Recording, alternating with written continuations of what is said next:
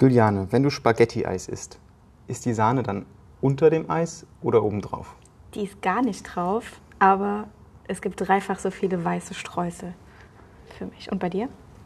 Gar keine Sahne. Nein, eklig. Das Beste ist die gefrorene Sahne. Nein, nein, am absolut. Spaghetti-Eis. Nein. Okay, ähm, so viel dazu. Herzlich willkommen zur siebten Folge Charge Up Friday. Mir gegenüber sitzt die Juliane. Und ähm, genau, ich bin der Magnus. Wir freuen uns, euch die News vom 14.8. bis zum 20.8. so kurz und prägnant wie möglich zusammenfassen zu dürfen. Und da haben wir einiges äh, rausgeschrieben. Genau, es hat sich selten innerhalb der sieben Tage so viel getan wie diese Woche. Also, Da, da, da, dam. Das, wird ein, das, wird, das wird ein Speedy-Durchgang. genau. Und wir starten direkt. News One. Toyota arbeitet an Fluorid-Ionen-Batterie für eine 1000 Kilometer Reichweite. Genau, die soll bis zu siebenmal so viel Energie speichern können wie heutige herkömmliche Lithium-Ionen-Akkus. Und dementsprechend soll diese Energie dann, wie du eben be- bereits gesagt hast, für 1000 Kilometer reichen können. Und ähm, genau, das Ganze soll auch auf dieser Festkörperbatteriebasis und auf Fluorid-Ionen eben basieren. Und ähm, das Problem dabei ist eben, dass, nur sehr, nur, dass diese Batterien nur bei sehr hohen Temperaturen überhaupt arbeiten können. Und diese Betriebstemperatur aufrechtzuerhalten, kostet eben viel Energie und ist eigentlich in der Realität auch nicht zu realisieren. Ähm, Und ein weiteres Problem haben wir, was ich als viel größer erachte. Genau, dass bisher die Batterien nur sieben Zyklen durchhalten, sprich man kann die Batterien nur siebenmal laden.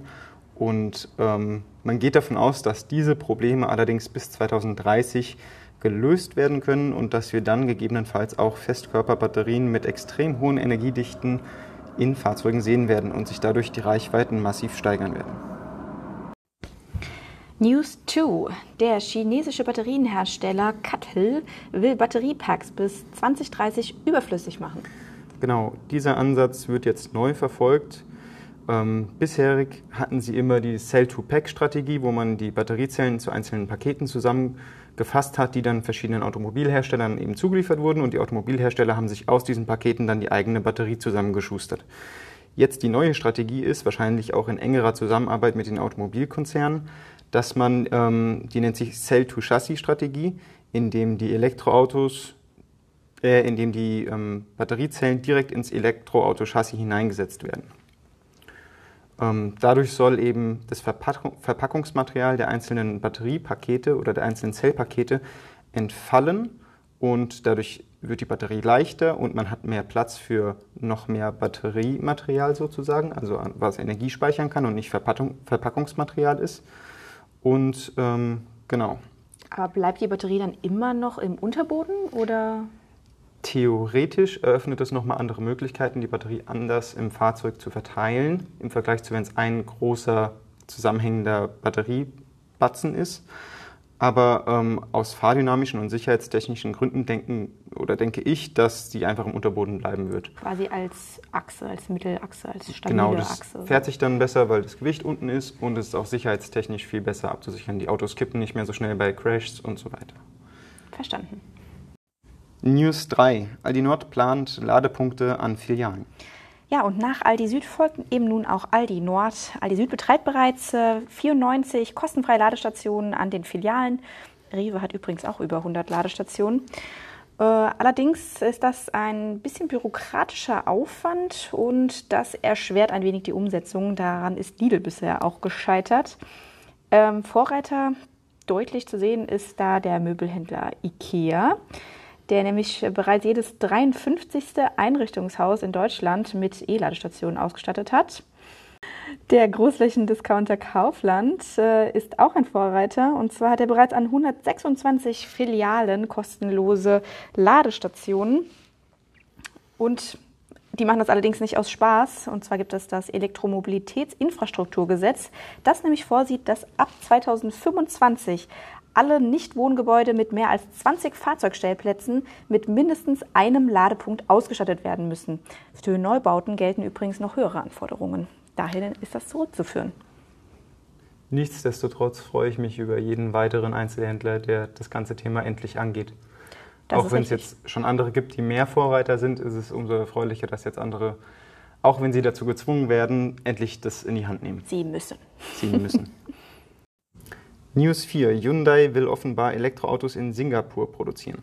Genau, und zwar ab 2022 soll die Produktion auch in Singapur starten. Das erste Modell, das rein elektrische Crossover-Modell Ionic 3, was mir sehr gefällt, wie wir von Folge 6 äh, auch schon wissen.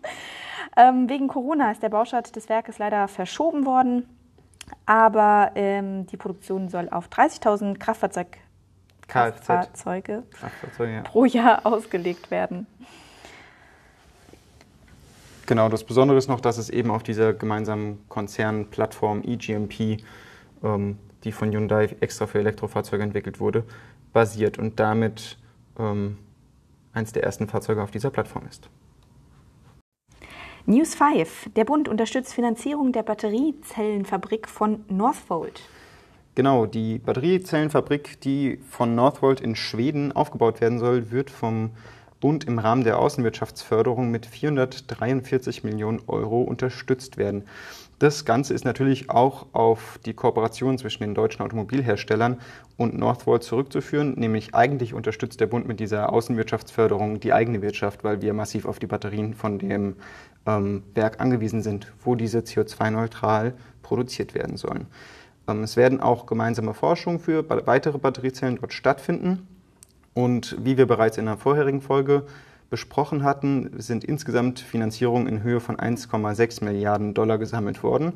Und es soll somit eine Jahresproduktion von 40 Gigawattstunden erreicht werden können, was bei, ich habe das mal grob überschlagen, einer Batteriegröße von 75 Kilowattstunden pro Fahrzeug für circa eine halbe Million Fahrzeuge pro Jahr reichen sollte. Da haben wir wieder das Rechenbrain Magnus im Einsatz gehabt. Genau, ich habe da, hab da mal was vorbereitet.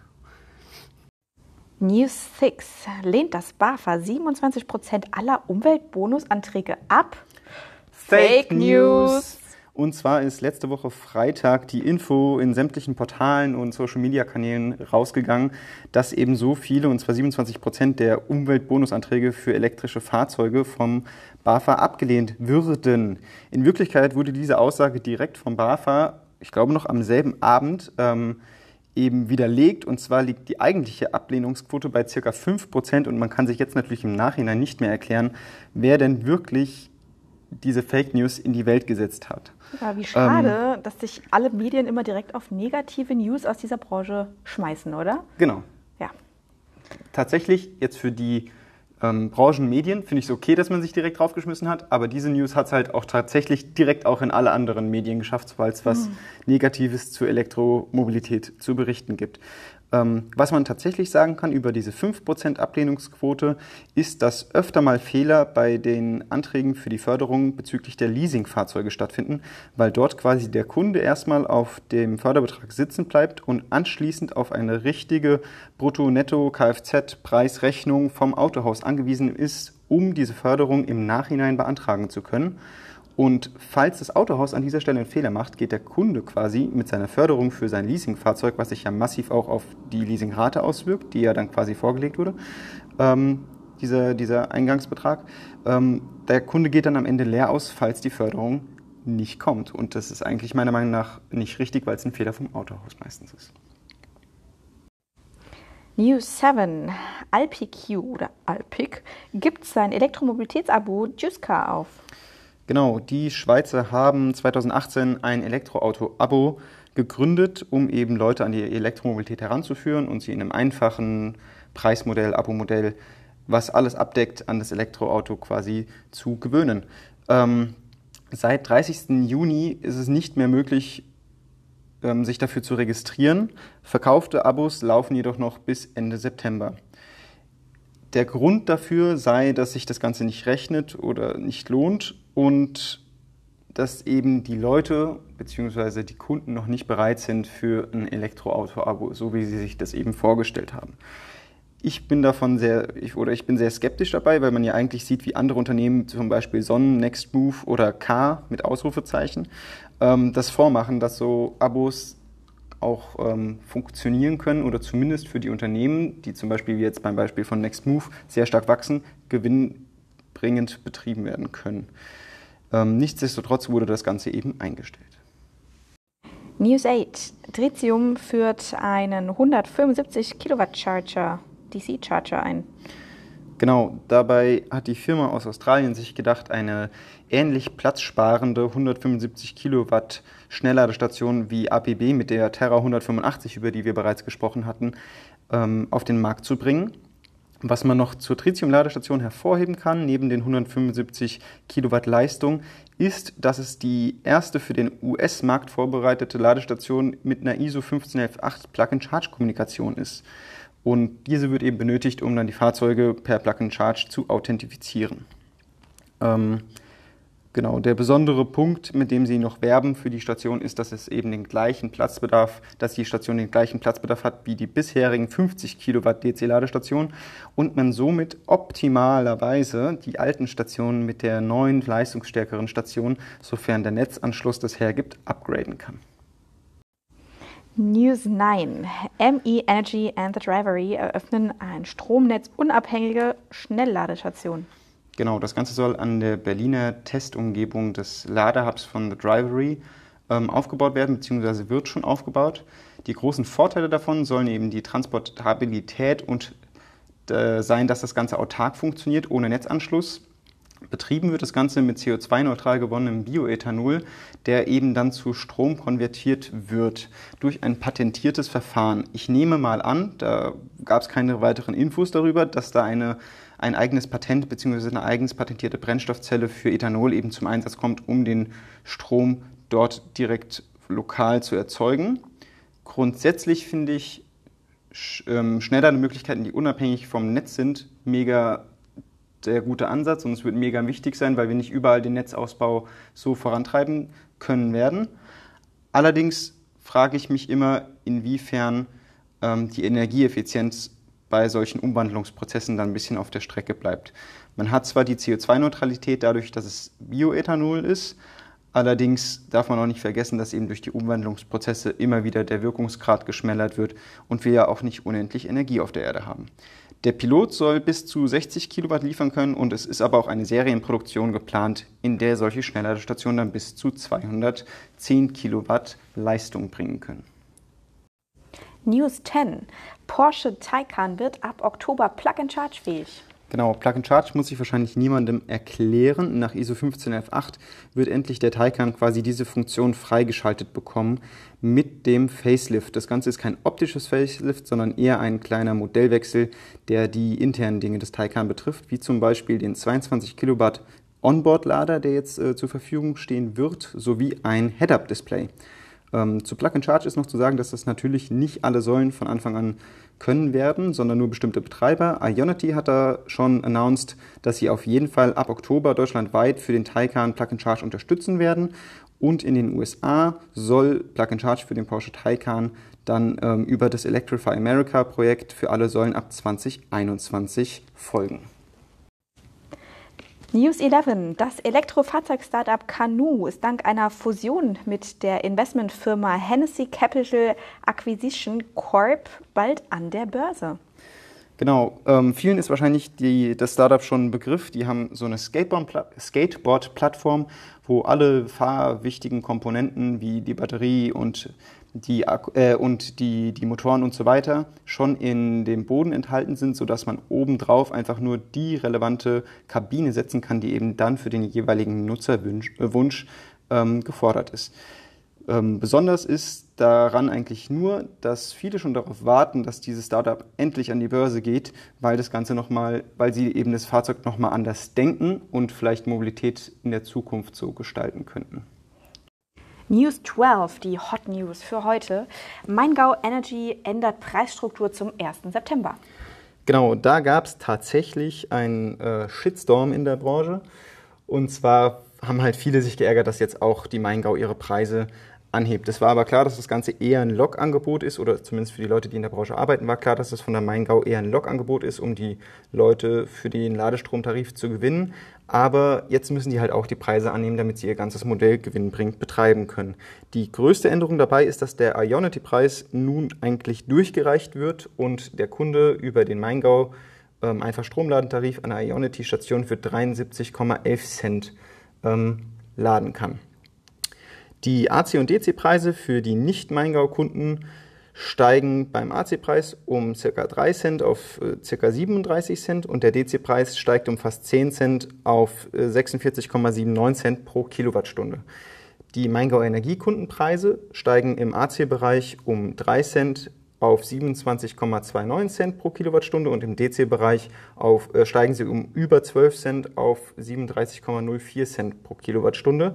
Zusätzlich kommen europaweit je nach Land noch unterschiedlich Roaming-Gebühren, die in der Liste noch aufgelistet sind, ähm, und Blockiergebühren. Die Blockiergebühren belaufen sich bei 9,74 Cent pro Minute und die werden gezählt bei dem DC-Bereich nach der Minute 60 und im AC-Bereich nach der Minute 240. Next, Serienproduktion ID4 in Zwickau startet. Genau, und zwar wird es das nächste Modell des VW-Konzerns auf der MEB-Plattform sein. Gemunkelt werden bis zu 500 Kilometer WLTP-Reichweite. Das ist damit circa 50 Kilometer weniger als der ID3 ähm, wahrscheinlich wegen dem höheren Gewicht und der schlechteren Aerodynamik. Und ähm, in den USA soll das Ganze auch ab 2022 dann produziert werden. Und dieses Jahr soll noch im September, und zwar am 23. September, die Modellvorstellung erfolgen. So, next. Akasol ordert Batteriefertigungsanlagen für US-Standort. Genau, und dort soll nämlich die zweite Gigafactory von Akasol entstehen. Ähm, die erste ist ja gerade hier bei uns in der Umgebung in Bau. Und zwar soll die zweite jetzt in den USA entstehen und 2021 in Betrieb gehen. Und ähm, nach eigenen Angaben soll eben die dritte Batteriesysteme-Generation von Akasol dort verbaut werden bzw. Ähm, gebaut werden. Ähm, es wird gemunkelt, dass es sich dabei um einen Standort für den im September 2019 ergatterten Großauftrag von dem Nutzfahrzeugebauer Volvo handelt. Die Gerüchteküche ist wieder am Brodeln. Die Gerüchteküche ist am Brodeln. Große Fahrzeuge brauchen große Batterien, von daher kann eine Gigafactory da auf jeden Fall Sinn machen. So, last but not least. Panasonic steigert Kapazität in Gigafactory One in Nevada. Genau, und dabei geht es um eine Gigafactory, bei der überwiegend Batterien für Tesla für bzw. mit Tesla zusammen produziert werden. Ähm, dort findet auch gemeinsame Forschung mit Tesla statt und es werden eben weitere 100 Millionen Dollar Investment in diese Gigafactory investiert, um eine Kapazitätensteigerung von ca. 10 Prozent auf 39 Gigawattstunden pro Jahr erreichen zu können. Ähm, Panasonic konnte ehrlich gesagt die Kapazitäten in den USA so krass steigern, weil eben die Nachfrage an Tesla-Fahrzeugen so hoch war in der letzten Zeit. Wichtig ist noch zu nennen, dass am 22. September diesen Jahres Tesla zusammen mit Panasonic am Tesla Battery Day die neuen Fortschritte im Punkto Batterietechnologie vorstellen wird. Und da sind wir schon sehr gespannt drauf. Und ich habe mich schon gefragt, wo Tesla bleibt in unserer News-Verkündung der Woche. Und neben, da sind sie. Neben Marcosol fahren auch andere ihre Standorte eben hoch, was die Batterieproduktion angeht. Und dann war es das auch schon wieder für heute. Wir entlassen euch ins Wochenende und entlassen uns auch in den tollen Feierabend demnächst. Genau, wir wissen, es war diese Woche eine extrem volle ja. News-Folge. Ähm, Sorry, wenn euch das aus den Ohren wieder rauskommt. Ist aber viel passiert, deswegen mussten wir uns pro einzelne News ein bisschen kürzer fassen. In den Notes zu dem Podcast findet ihr natürlich immer unsere Quellen zu den relevanten Artikeln, wo wir die Informationen herhaben. Wer dann doch noch sich ein bisschen mehr in ein Thema einlesen möchte, findet zum Beispiel in den Portalen Electriv oder Elektroauto News den gesamten Artikel, wo man wesentlich mehr nochmal ins Detail reinlesen kann zu den jeweiligen News. Genau, und wir freuen uns natürlich auf Feedback. Schreibt uns, ruft uns an oder hinterlasst uns ein Like. Wir wünschen euch ein wunderschönes Wochenende. Genau, tschüss und wir gehen jetzt Spaghetti-Eis essen. Tschüss.